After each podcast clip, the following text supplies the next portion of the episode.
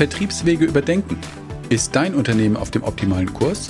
Wie findest du heraus, welche für dich, deine Zielgruppe, deine Produkte oder Dienstleistungen passen?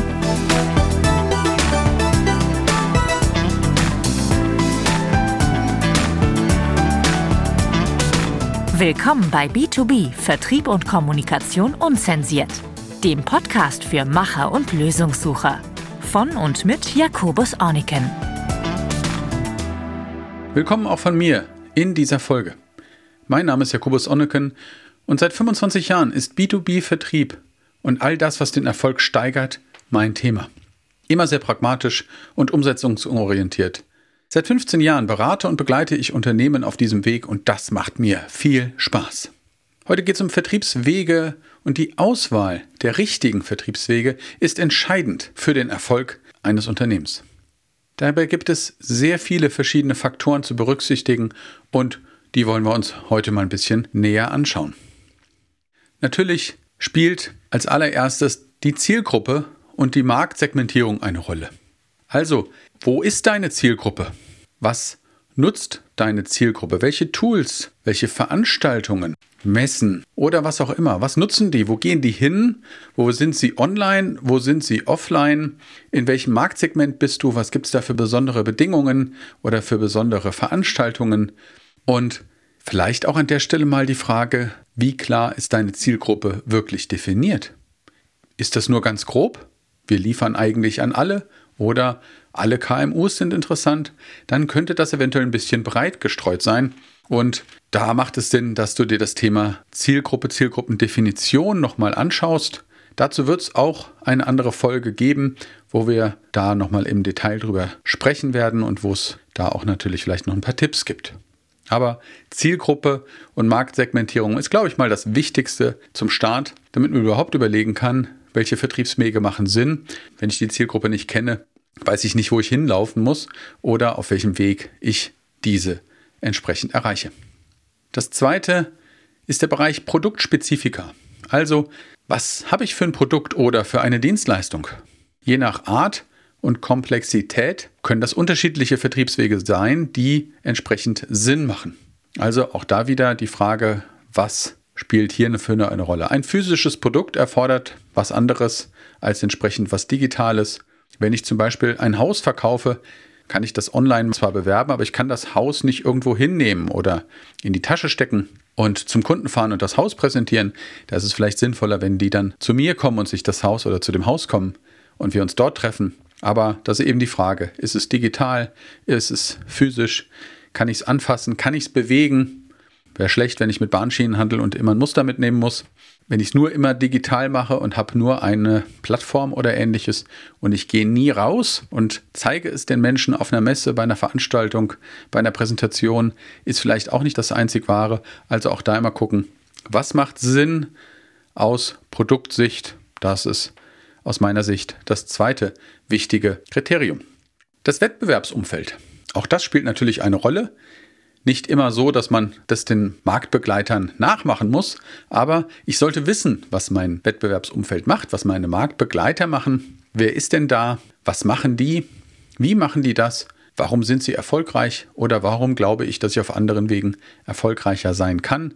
Weil ich was anderes mache, weil ich neue Wege gehe, Beispielsweise wie vor einigen Jahren das Thema Taxi. Früher gab es immer nur den klassischen Weg, ein Taxi anzurufen oder eine Taxizentrale anzurufen. Heute läuft ganz viel über die Apps und teilweise braucht man diese Taxizentralen nicht mehr. Also deswegen immer den Status quo challengen. Was geht, was geht noch besser?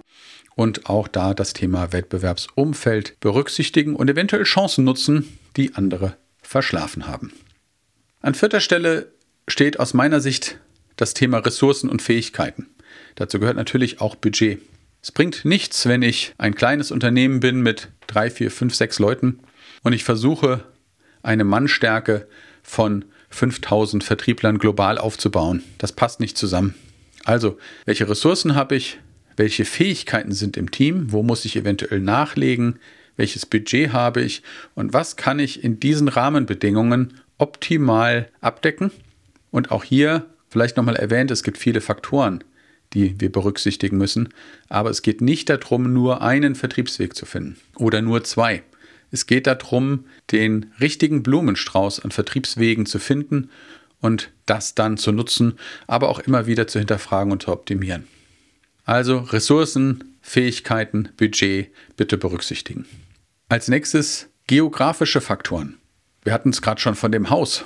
Also wenn ich das Haus verkaufen möchte, macht es eventuell Sinn, erstmal in der Region zu gucken oder wenn es eine Ferienimmobilie ist, wer fährt dorthin und hätte eventuell Lust auf eine solche Ferienimmobilie. Also wer hat einen Vorteil davon, wer hat einen Nutzen und dann gucke ich, wo ich den finde. Wenn ich eine Dienstleistung erbringe, wie zum Beispiel ein Steuerberater, dann kann ich mich entweder online fokussieren und damit mit einem reinen Online-Kontakt natürlich eine viel größere geografische Reichweite erzielen. Wenn ich aber als Steuerberater oder als Anwalt oder andere Dienstleistungen einen sehr persönlichen Service bringen möchte oder meine Zielgruppe möchte das, dann macht es eventuell wenig Sinn, in München zu sitzen und Kunden in Hamburg zu akquirieren. Also da auch zu gucken, welche Art, das hatten wir schon, von Produkten oder Services möchte ich erbringen und das bitte auch auf das Thema geografische Faktoren übersetzen. Kundenservice, Support, heutzutage, glaube ich, nicht mehr das ganz große Thema, weil das geht sehr gut am Telefon und online und per E-Mail und ähnliches. Aber auch hier muss ich schauen, mit den Ressourcen, über die wir uns angeschaut haben, welchen Service muss ich erbringen, möchte ich bringen, brauchen meine Kunden und wie kann ich den gewährleisten, beziehungsweise wie passt das auch in den Vertrieb mit rein.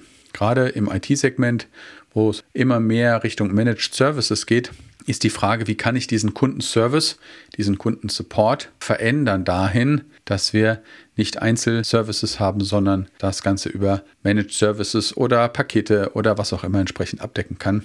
Und auch das hat eine Auswirkung, wie ich es verkaufe. Ist es gerade, glaube ich, in dieser Zeit sehr wichtig zu beobachten, wie verändert sich der Markt, wie verändert sich die Technologie. Wir müssen heute sehr flexibel sein. Es gibt Trends, es gibt Veränderungen im Markt, auch so Sachen, die gar nichts mit der Technologie zu tun haben, wie Corona. Die haben sehr, sehr viel im Vertrieb, in den Vertriebswegen, in den Mechanismen verändert. Digitalisierung hat eine ganze Menge verändert. Und da auch immer wieder am Ball zu bleiben. Also, was tut sich in der Technologie? Und ich im Moment brauche, glaube ich, nur das Thema KI nennen. Das ist etwas, was es in der Form nie gab. Früher hat man Veränderungen innerhalb von Jahren erlebt. Dann teilweise mit der Digitalisierung innerhalb von Monaten. Jetzt reden wir eher über Wochen, in manchen Fällen sogar Tage, in denen es große Entwicklungsschritte gibt. Und das ist schon ganz erstaunlich. Da muss man natürlich einen Blick drauf haben. Kosten und Rentabilität spielen auch immer eine Rolle. Also, welche Vertriebswege kosten was für ein Geld? Also, gebe ich jetzt, wie es große Online-Händler gibt, die geben teilweise viele Millionen im Monat für Google-Werbung aus oder für Facebook- oder LinkedIn-Werbung.